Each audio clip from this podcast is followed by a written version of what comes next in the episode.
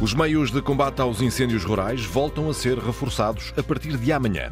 Hoje, esta tarde, no Parlamento, o Governo responde sobre este tema. É este tema que uh, está agora em cima da mesa na antena aberta de hoje e, na sua opinião, Portugal está ou não bem preparado para combater os fogos de verão. Ainda se pode inscrever através dos seguintes números de telefone: 822 0101 se estiver em Portugal. 822 0101, chamada gratuita. Se estiver fora de Portugal, pode também inscrever-se e participar através do 2233 99956, com indicativo para Portugal, e esta a sua chamada terá um custo de chamada internacional. 2233 999 56.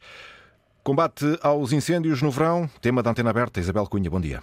Muito eh, bom dia, Paulo Rocha. Muito obrigada por recordar aos ouvintes eh, os números de telefone eh, para os quais se podem inscrever para responderem a estas questões que nós lançamos, pistas que lançamos para ouvir que avaliação fazem os nossos ouvintes relativamente à forma como nos estamos a preparar para a época de fogos e que reflexão podemos fazer todos nós para evitarmos comportamentos eh, de risco. Hoje, eh, no eh, Parlamento, o debate de atualidade no plenário requerido pelo PSD sobre o dispositivo especial de combate a incêndios rurais, este dispositivo programado pelo Governo para este ano, em que já arderam mais de 7 mil hectares. O Ministro da Administração Interna garantiu que em 2023 vamos ter o maior dispositivo de sempre, com 72 meios aéreos, mais 12 do que no ano passado, mas tem havido dificuldade em em cumprir eh, o prometido por falta de aeronaves no mercado internacional. É a Força Aérea que está encarregue dos concursos. A Antena não sabe que os três helicópteros Kamov estacionados em Macedo de Cavaleiros estão em condições de voar a partir de amanhã e que estão a caminho de Portugal mais dois destes meios aéreos pesados. Ao todo, deverão estar operacionais nos próximos eh, dias cerca de 60 aeronaves para combater incêndios rurais, de acordo com o que a Antena 1 apurou apurou esta manhã junto da Força Aérea. No ano passado, arderam no nosso país 112 mil hectares. Foi o segundo país da União Europeia mais afetado pelos fogos rurais. Ontem, a Comissão Europeia anunciou que Portugal, França e Grécia vão merecer atenção especial este verão com 450 bombeiros de prevenção. Para Portugal vêm 65 em agosto e a frota de meios a duplicar na Europa. Pistas então que lançamos para uh, sabermos o que pensam os ouvintes sobre este tema, mas também uh, os uh, nossos convidados nesta emissão da Antena Aberta de quarta-feira. o primeiro convidado é o General Duarte da Costa, Presidente da Autoridade Nacional de Emergência e Proteção Civil. Muito bom dia, Sr. General, muito obrigado por ter eh, aceitado o nosso convite. Bom dia, muito bom dia, como está? Bom dia. Uh, Pergunto-lhe desde já se confirma que está ultrapassada a questão relacionada com a tripulação dos Kamov e que estão, de facto, uh, os três que estão em Macedo de Cavaleiros se podem voar a partir de amanhã. Antes de mais, muito bom dia a todos. É um grande gosto estar aqui presente a poder partilhar com vocês aquelas que são as nossas preocupações e a nossa preparação para este dispositivo. Relativamente à questão dos meios aéreos, é, é com agrado que sei que o problema tinha a ver fundamentalmente com a perspectiva linguística uh, dos próprios operadores, com grande empenho da Autoridade Nacional da Aviação Civil, mas também da Força Aérea Portuguesa e dos nossos serviços da Autoridade Nacional de Emergência e Proteção Civil, conseguimos ultrapassar por forma a que as coisas, ao que tudo indica, irão uh, estar resolvidas e poderem entrar já em digamos, operação. Se for necessário amanhã. Estão mais dois a caminho, vêm da Moldávia. Vão ficar onde estes dois Kamov que estão a caminho? Uh, como sabe, a perspectiva do risco é que vai ditar onde é que uh, eles poderão ficar. Uh, temos bases, várias bases prontas para receber. Castelo Branco é uma hipótese? Castelo Branco, Santa Combadão, uh, Ponte Sor, é tudo zonas onde eles podem ficar. Como é óbvio, nós, quando tivermos a certeza que eles já cá estão, iremos consultar de imediato as cartas de risco para os direcionar para os sítios onde eles possam estar. Perceba esta estrutura aérea como não uma estrutura fixa, mas uma estrutura flexível que nos permite a qualquer momento deslocar meios de um lado para o outro para estar em face daquilo que são as condições dos riscos que estão presentes no território. Uhum. De acordo com aquilo que conseguimos apurar esta manhã junto da Força Aérea, vamos ter nos próximos dias operacionais cerca de 60 aeronaves para combater incêndios. É um número que o deixa descansado? Vamos lá ver. Uh, no outro dia perguntavam-me se estamos preparados. Uh, aquilo que eu costumo dizer é nós estamos sempre em preparação, mas uh, estamos sempre preparados para aquilo que é a possibilidade mais provável de acontecer, mas também temos que estar sempre a calcular aquilo que é o mais perigoso. Portanto, eu diria que no nosso processo de preparação estamos preparados. A questão dos meios aéreos é uma questão que importa refletir uh, um, uh, um, pedaço de tempo para perceber que esta, esta nossa aposta integrada entre a autoridade e a Força Aérea de termos um maior, uh, digamos, dispositivo este ano, teve como impacto direto aquilo que são os resultados de uma guerra aqui na Europa e que, portanto, com falta de pilotos, com falta de peças, com falta de aeronaves, uh, temos estado a trabalhar constantemente para poder, uh, digamos, ter a frota que pretendemos. Não abandonamos, nem nós, nem a Força Aérea, o nosso objetivo dos 72 meios aéreos uh, e estamos em crer que iremos conseguir atingir esse dispositivo. Portanto, eu diria que de acordo com este número que nos foi eh, indicado hoje, dos 60, eh, faltam apenas 12. No fundo, teremos, eh, nesta altura, os meios aéreos que tínhamos no ano passado, não é? Perfeitamente, perfeitamente. E mesmo estes 12 Entretanto, quando estamos informados pela própria Força Aérea, é uma questão de dias. Estamos a falar que todos os procedimentos administrativos e contratuais, como sabe, todas estas questões que derivaram dos concursos terem ficado desertos e, portanto, partindo para o ajuste direto, isto foi um prazo que foi acrescido que nenhuma das instituições, e muito menos a Força Aérea, poderia prever ou teria culpa relativamente a esta questão de estar a mais ou de estar a menos. Aquilo que eu digo é que estamos constantemente a trabalhar face às condições que o mercado nos põe, tendo como objetivo o número dos 72 meseros, que é o que pretendemos e vamos continuar, continuar a, a, a trabalhar para que eles nos próximos dias possam estar todos presentes. Temos uh, anunciado o maior dispositivo de sempre de combate a incêndios. No que diz respeito também aos operacionais, qual é a proporção deste aumento?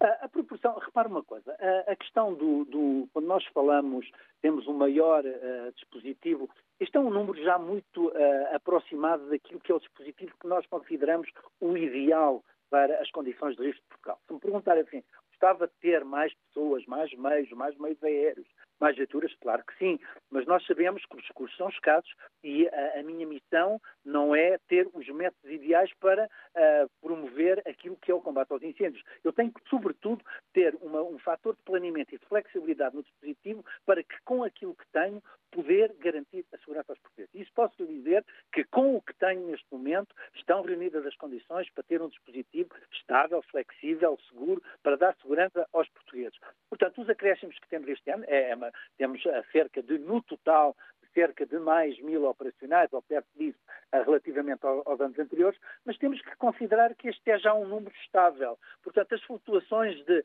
mais 100, menos 100, mais 200, menos 300, não Mas mil, mil é, é, um aumento considerável.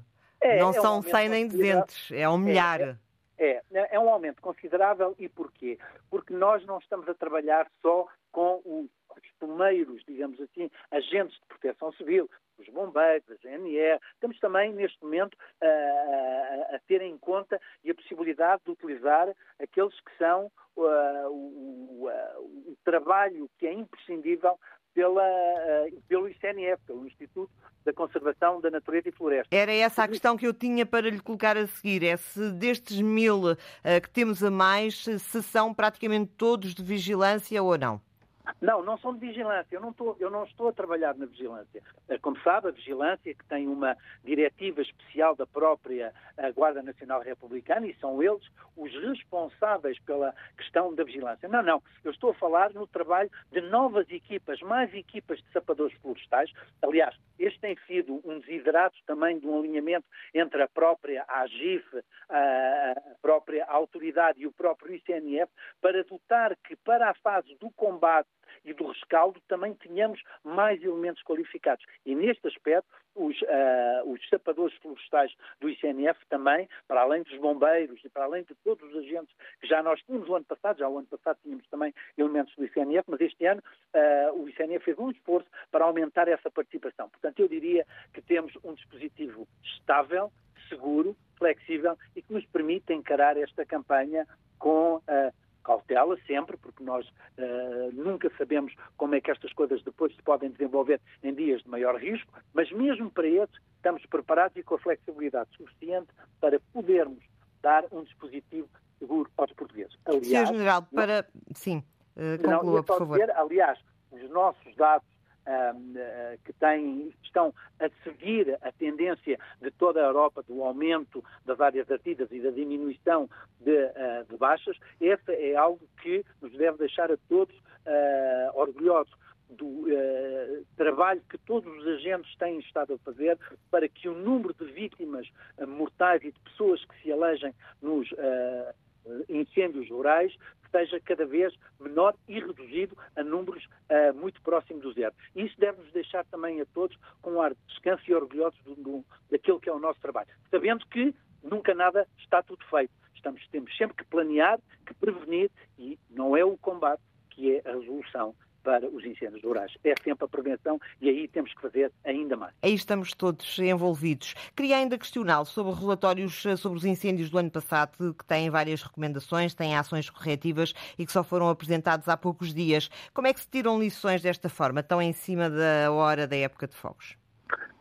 As lições não foram tiradas agora. Como sabe, todos os grupos de peritos, nós vivemos com a comunidade académica também dentro da própria Autoridade Nacional de Emergência e Proteção Civil. Eu cito sempre o exemplo do Instituto Superior de Agronomia, que está permanentemente connosco a desenvolver métodos e procurar as melhores uh, rotinas e as melhores ações para o combate aos incêndios, mas claro que corresponde a nós a responsabilidade de sempre implementar com o espaço de tempo que tivemos, nós não podemos dizer, ah, ah, foi muito em cima da hora, nunca é em cima da hora. Chegou ontem, hoje já vamos implementar naquilo que for possível. E estamos a implementar planos operacionais integrados no BOI, por exemplo, para a Serra da Estrela, para a região de Peneda Jerez, e, e, e queremos aumentar ainda para ter planos específicos para essas regiões. Vamos ter também mais cinco equipas de comando especializadas, e não foi uma coisa que veio de agora, começámos a trabalhar desde o fim do ano passado, o início deste ano. Aliás, estamos nesta altura a dar formação a estas equipas para as ocorrências complexas que vão buscar o melhor de todas as instituições para melhorar aquilo que é a capacidade de resposta operacional de quem tem a grande tarefa de controlar e de apagar estes incêndios. Estamos também a desenvolver ações prévias de verificação às faixas que integram a rede primária para a verificação do seu estado de validação e utilização em termos de, uh, em caso de incêndio rural. Ou seja, há aqui um trabalho que, mesmo nesta fase, estamos também a olhar sempre para a prevenção como um fator uh, uh, acrescido. Ou seja, nós acabamos por incluir cerca de 11 medidas que já que não começaram agora, não começaram este ano, têm sido implementadas desde 2017. Não se esqueça que uh, desde 2017 houve uma grande remodelação na forma como combatemos, como vemos o problema dos incêndios. 2018 foi o primeiro ano em que começámos logo a ter resultados dessa própria uh, remodelação e, portanto, eu encaro esta campanha com calma e com a estabilidade que um dispositivo que é tão caro aos portugueses. Com confiança, permite... General Duarte da Costa. Confiança. Muito obrigada. Muita confiança. Muito obrigada por ter estado connosco no início desta antena aberta. É convidado também do programa António Nunes, presidente da Liga dos Bombeiros Portugueses. Muito bom dia. António Nunes, presidente da Liga dos Bombeiros Portugueses. Eh, estaremos, estaremos nesta altura com alguma dificuldade para, para escutar eh, António Nunes, eh, presidente da Liga dos Bombeiros Portugueses. Agora sim, bom dia. Muito bom dia. Uh, de tudo o que ouviu, a palavra confiança terminou esta minha conversa com o General Duarte da Costa, Presidente da Autoridade Nacional de Emergência e Proteção Civil. Fica alguma ponta solta que lhe, enfim, cause alguma preocupação, António Nunes? Não, a, palavra confiança é uma palavra que todos nós devemos ter em qualquer dispositivo e, em particular, quando temos os bombeiros que temos em Portugal que são dos bom, os bombeiros portugueses são dos melhores que nós temos na Europa e no mundo e, portanto, o dispositivo eh, é eh, assente fundamentalmente em bombeiros, sendo que há outras agências que eh, também incluem os seus recursos humanos no combate, mas não só. Os bombeiros estão vocacionados fundamentalmente para a questão do combate e, ao longo dos anos, sempre deram o melhor de si e conseguiram uh, trazer essa tranquilidade às populações, aliás, de onde derivam, e, naturalmente, que as populações confiam nos seus bombeiros e os bombeiros estão sempre disponíveis para a execução de todas as tarefas de combate aos incêndios florestais. António Nunes, ouvimos aqui o Presidente da Autoridade Nacional de Emergência e Proteção Civil uh, dizer que uh, se foi, uh, desde 2017, se foram introduzindo melhorias no, no, teatro de operações. há, no entanto, ainda críticas de que continua muito burocratizado o sistema de combate aos incêndios, que há diversos tipos de organização no teatro de operações, podemos ainda aprimorar mais? O que é que podemos aprimorar?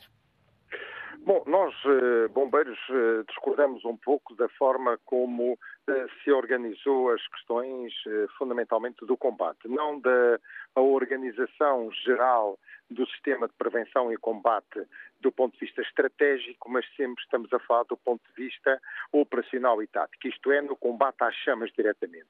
E nós aí entendemos que os bombeiros deveriam ser a entidade responsável por que tal ocorra e com a introdução de algumas eh, outras agências também nas mesmas tarefas de combate, nós entendemos que isso uh, se pode traduzir uh, em alguns momentos em maior dificuldade de coordenação. Nós, e é uma novidade, isso é uma novidade este ano para nós percebermos?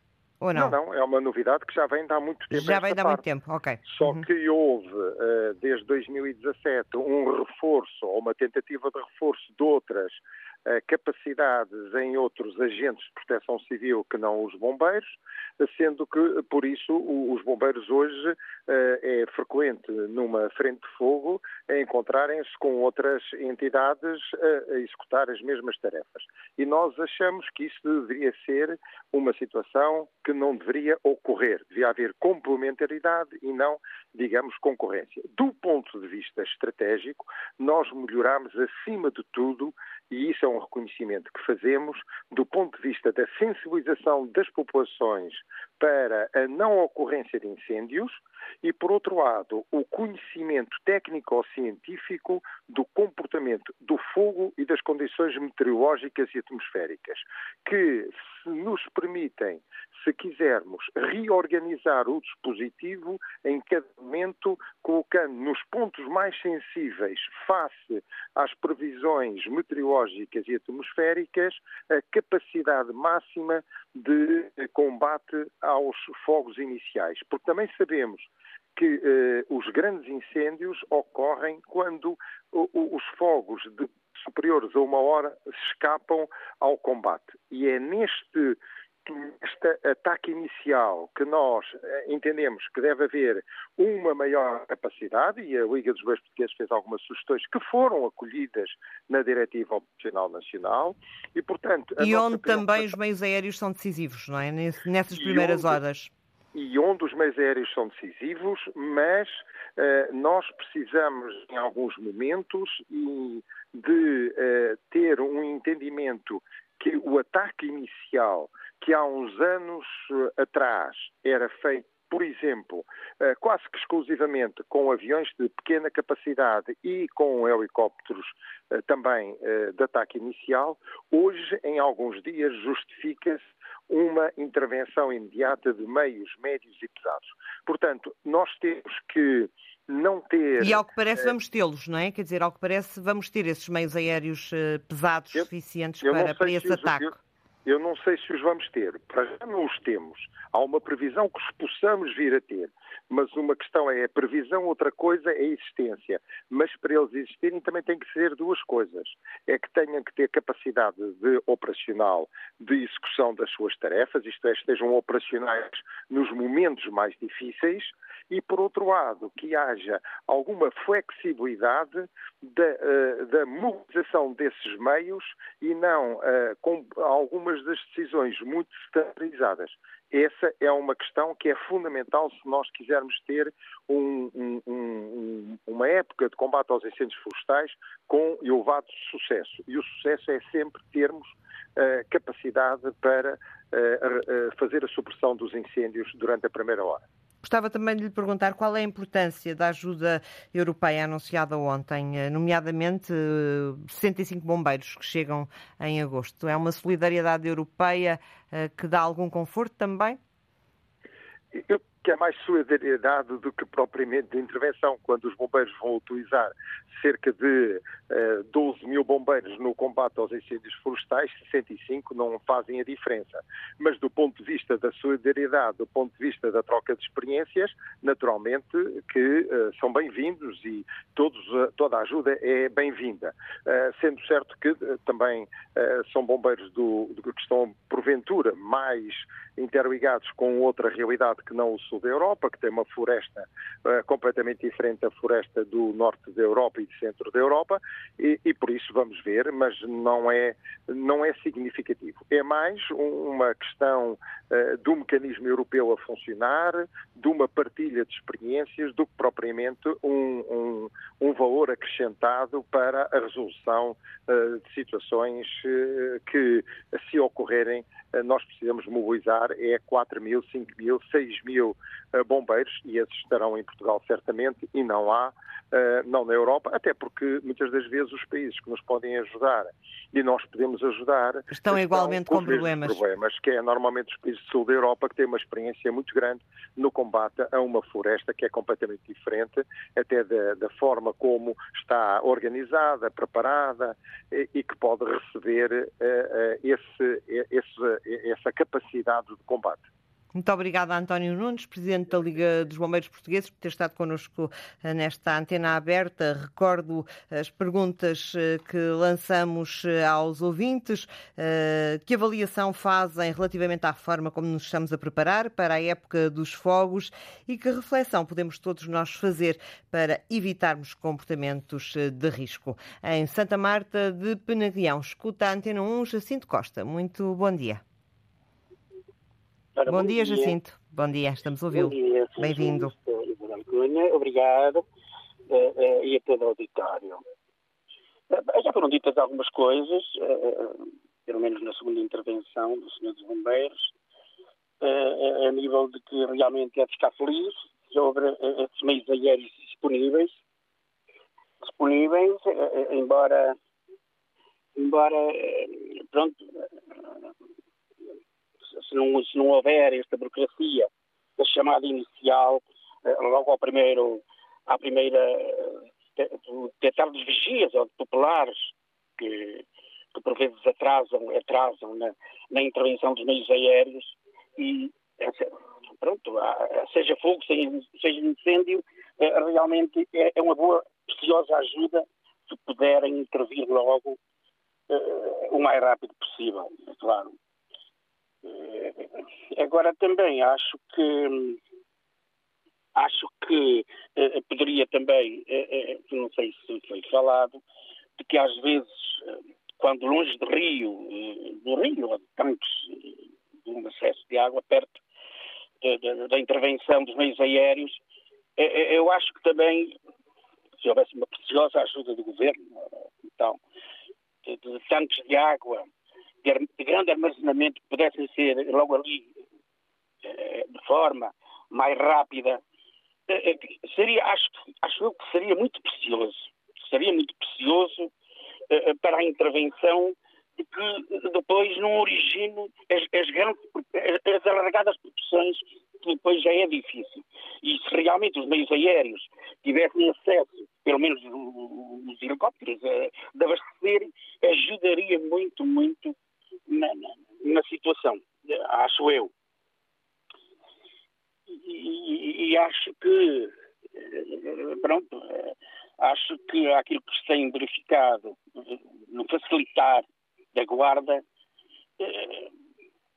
acho que é uma coisa que fica sempre revisitada, que realmente fica aquele. Não é por mal, mas quando o incêndio termina e é executada a fase de rescaldo àquilo que se tem verificado, as maiores tragédias vêm no reincendimento, eh, a meu ver, e claro, eh, eh, compreende-se que realmente os bombeiros são os melhores, são preciosos, têm boa instrução, mas muitas das vezes desconhecem, eu peço desculpa em dizer isto, mas eu como bem na alma, não é? desconhecem que o incendiário, às vezes, não é só reincendimento.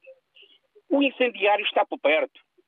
E muitos da cúpula, com todo o respeito que eu tenho pelas visões de cada um, desconhecem ele está por perto e evita uma, uma oportunidadezinha de, claro, mais na parte noturna, É claro, os, os meios aéreos estão fora de questão e aí eu acho que é originado a grande tragédia, que é aí que acontece. É aí que acontece. Eu sei que estão cansados, pois estão, o pobre tem que estar nelas, mas se às vezes vêm centenas e centenas de, de, de, ajudas preciosas de bombeiros ajudar para o combate, melhor viriam para, para vigiar, vigiar já depois do rescaldo. Isso é muito importante na minha maneira de ver. Agora, se me for uh, dada a oportunidade de dizer uma das situações. Para concluir, Jacinto, por favor. Para concluir, acho que uh, uh, o Governo podia dar uma alteração, uma ajuda, uma alteração para evitar um pouco as situações de, facil... de facilitar certos determinados nascentes incêndios noturnos à noite evitar certas determinadas entradas na floresta ou partes críticas, ser proibido entrar.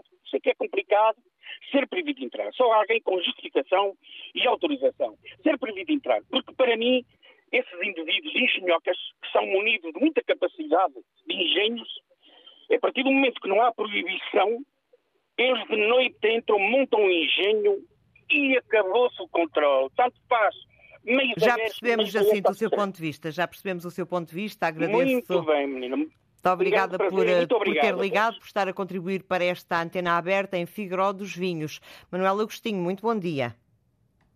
Bom dia, Manuel. Sim, bom dia. O seu contributo. Estou a ouvir, estou a ouvir. Também o estamos a ouvir, o seu contributo.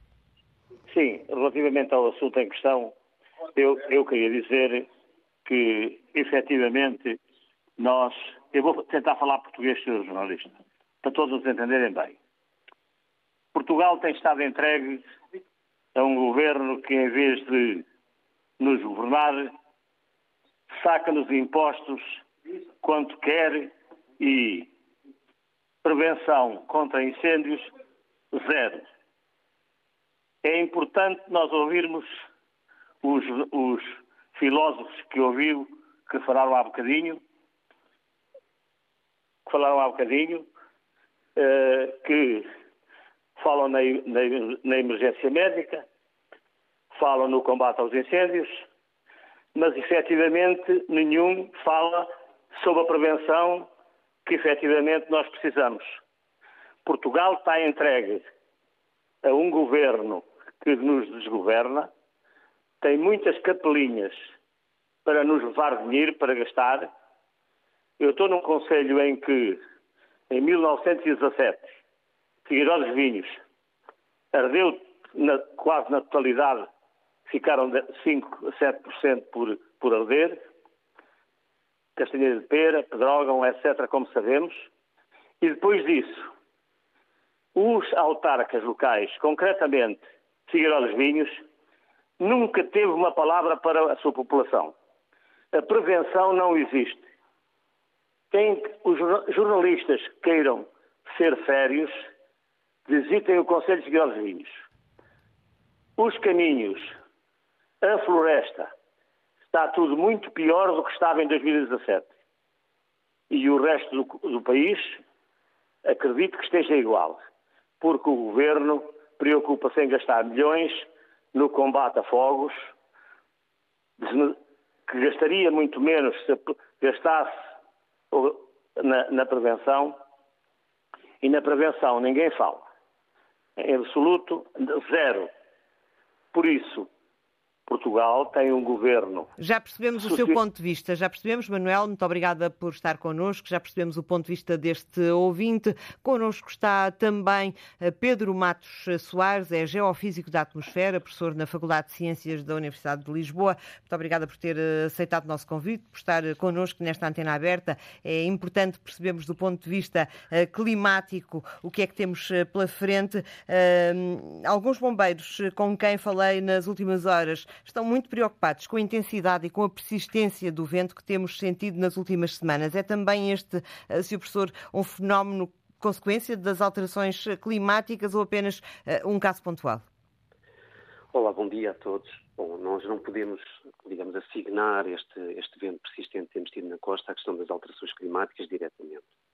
esse, esse, trabalho é um trabalho que teria que ser realizado, digamos assim, com, com modelos para aferir qual é que é a atribuição que se poderia realizar, mas penso que é exagerado. Nós temos normalmente um verão com bastante nortada, com vento intenso.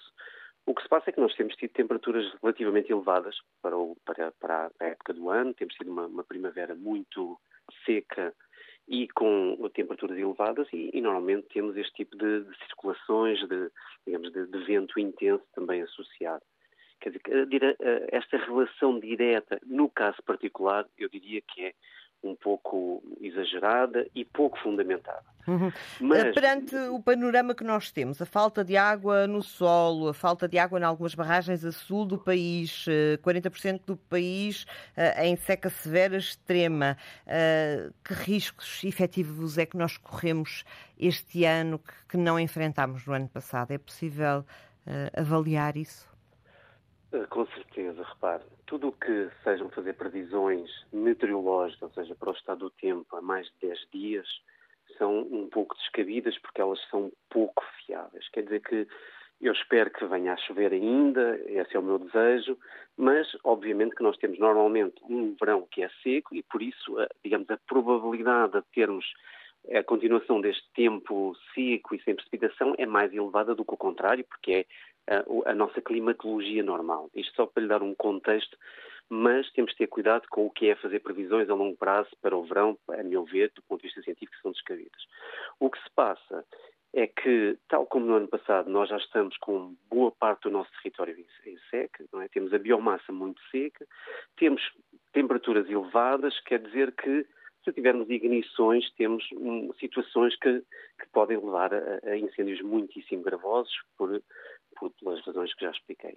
E isso é muito preocupante, quer dizer que nós estamos num contexto, ano após ano, em que temos mais uh, secas uh, frequentes, temos estas temperaturas mais elevadas. Eu faço-lhe a pergunta muito diretamente. Estamos pior do que o que estávamos no ano passado? Repare, não, seria uma irresponsabilidade eu dizer isso, porque no ano passado tivemos um dos piores anos de seca de sempre. Não foi o pior ano de seca de sempre que tivemos em Portugal. Isso depende do que vamos ter em termos de precipitação nos próximos meses. É? Até ao início isso, de julho. Sim, e depois nós também podemos ter alguma precipitação em agosto, repare. Ninguém pode dizer que vamos ter um verão pior do que o ano passado. Mas deixe-me, eh, colocou aí uma, uma, ênfase numa questão. É, no contexto das alterações climáticas, e é para isso, ouvimos falar muito de prevenção, ouvimos falar de que não é só o combate aos incêndios que é importante, isso é totalmente verdade nós temos que ter um exercício estratégico de mudança da nossa floresta e dos comportamentos associados à floresta e de valorização da floresta. Esse é que é o nosso problema.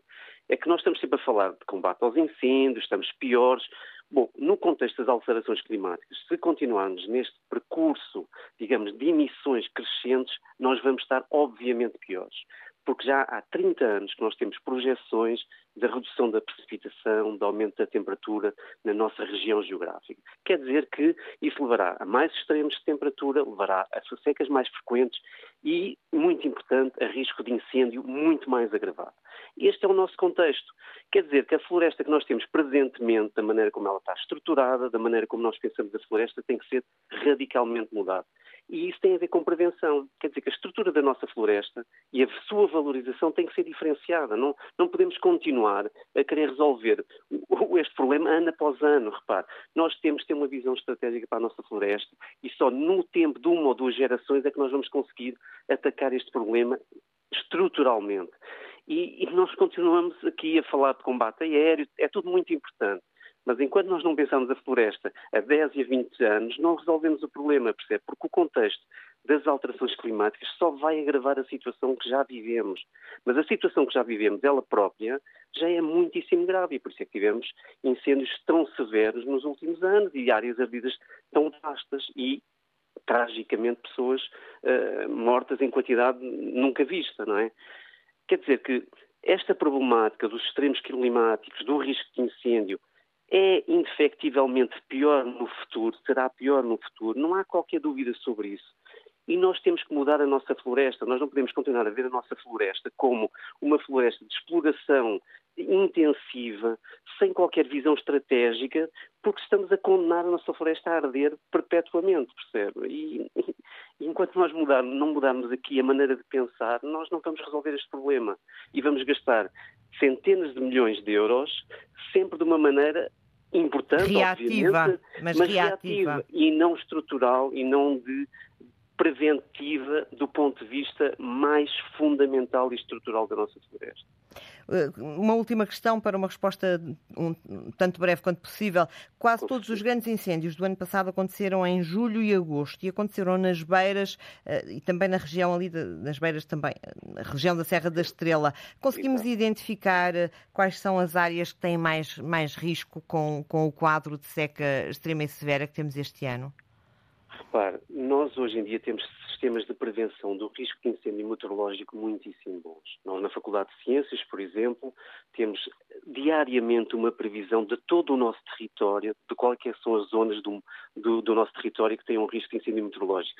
Isso é, é utilizado pela Proteção Civil, essa, essa informação, e é fundamental precisamente para alocar meios de combate a incêndios numa fase muito embrionária, que é fundamental para não termos grandes incêndios.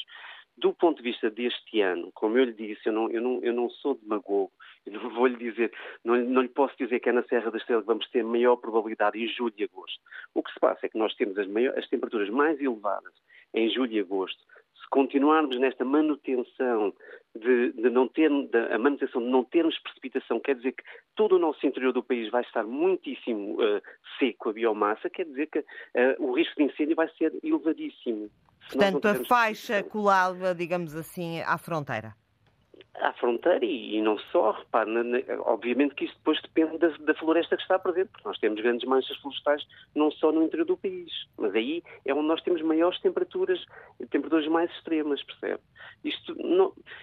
Eu, eu gostava que, que, que Não há respostas mágicas para coisa. estas nossas perguntas, não, não é? Não, é, estas.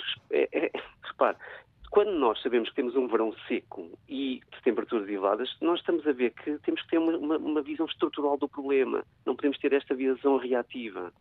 Entende? Nós não, não, não podemos, e, e, como jornalista e como, digamos, pensadores destes problemas, nós temos que mudar a maneira de pensar a floresta em Portugal.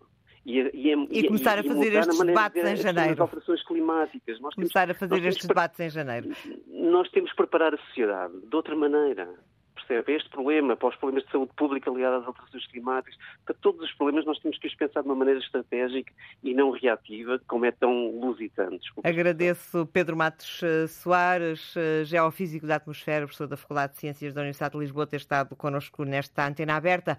Regresso ao contacto com os ouvintes. João Ribeiro, escuta-nos na Suíça. Muito eh, bom dia. Bom dia, bom dia para o programa, bom dia para todos. Eu eh, vou começar, nem sei para onde é começar, porque há tanta, tanta coisa para dizer que nem sei onde é começar. Mas pronto, já vou começar por, por um princípio, começa sempre pelo princípio. É, é, é, engraçado, é engraçado estarem a dizer, e agora, o que disse há bocado o. General, isto dá a impressão que este ano não vai haver incêndios. Já temos mais 12 meios aéreos, isto vai ser, está tudo resolvido.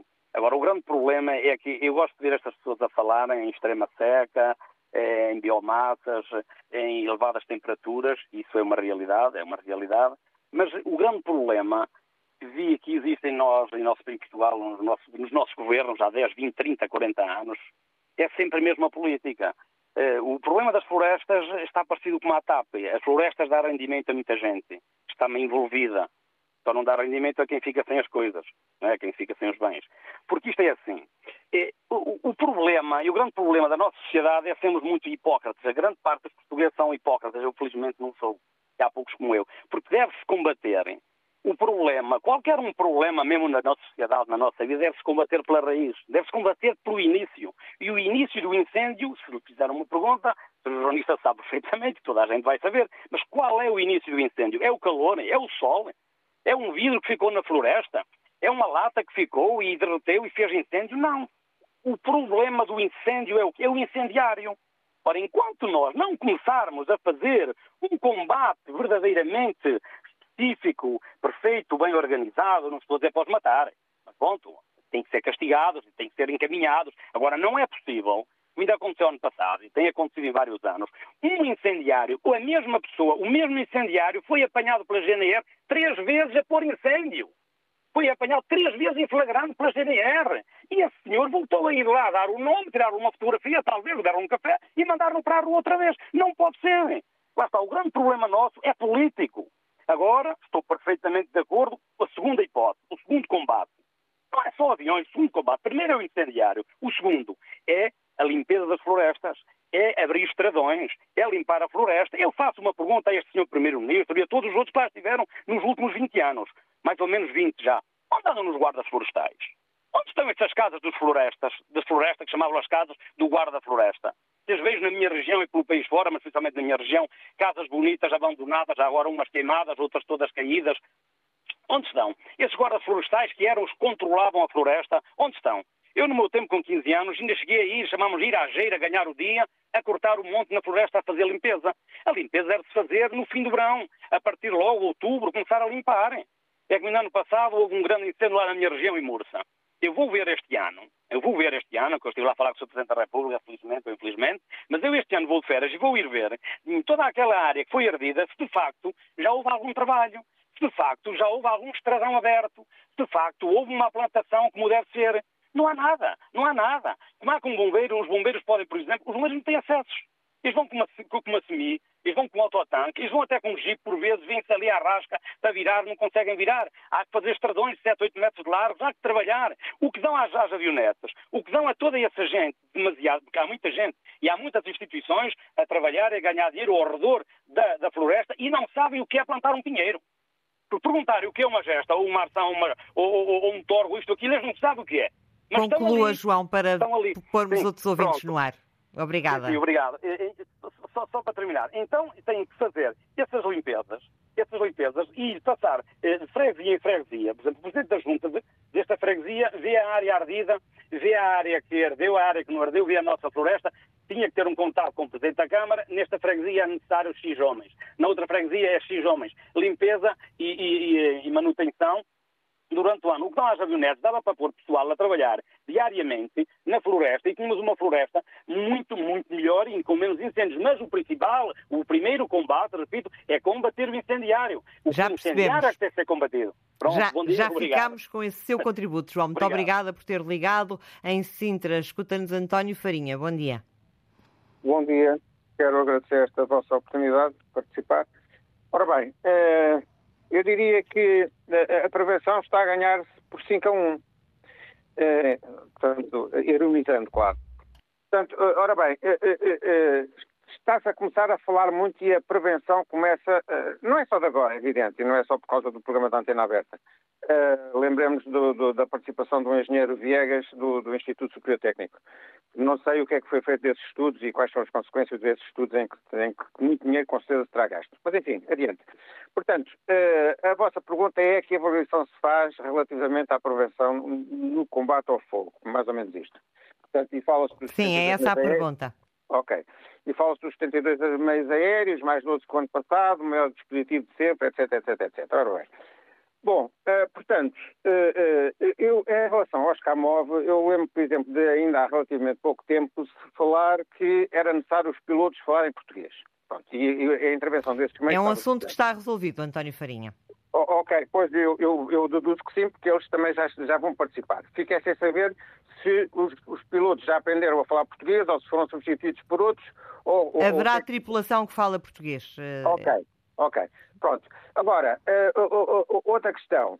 Uh, uh, uma empresa que foi, que fornecia os camóveis, portanto, e que foi contratualizada para, para o combate e para a manutenção dos, dos camóveis, depois veio a lançar um, um portanto, uma, um pedido de indenização ao Estado, porque um, um dos camóveis estava inoperacional, o outro, infelizmente, tinha caído, e, portanto, um piloto, tipo, pelo menos um tinha, tinha morrido, e, portanto, eu fico, eu fico atónito e não percebo como é que uma empresa que é contratualizada para operacionalizar e fazer manutenção de determinados aparelhos, depois tem condições para pedir indenização por um desses aparelhos não estar operacional. Há aqui qualquer coisa que eu não percebo.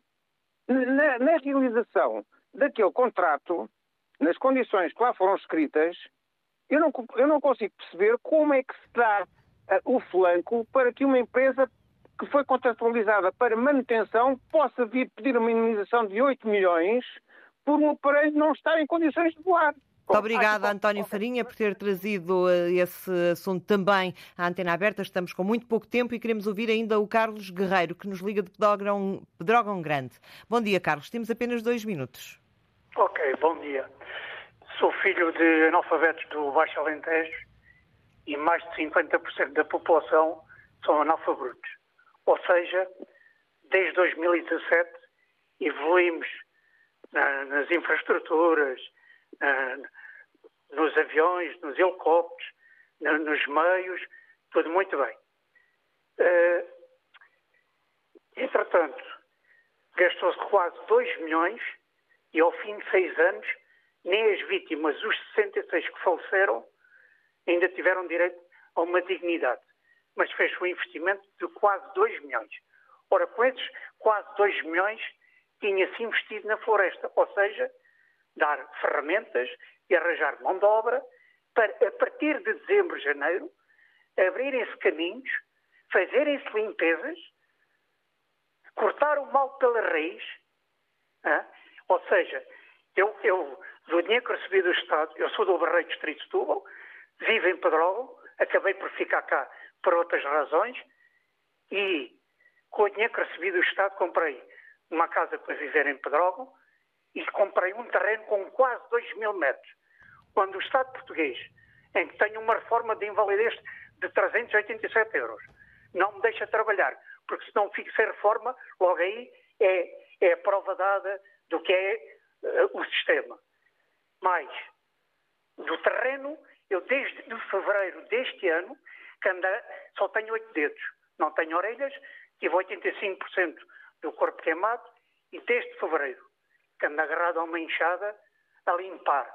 Carlos Guerreiro, é com este ouvinte que terminamos o programa de hoje da Antena Aberta. Estamos em cima do noticiário do meio-dia. O programa regressa amanhã com outro tema. Bom dia.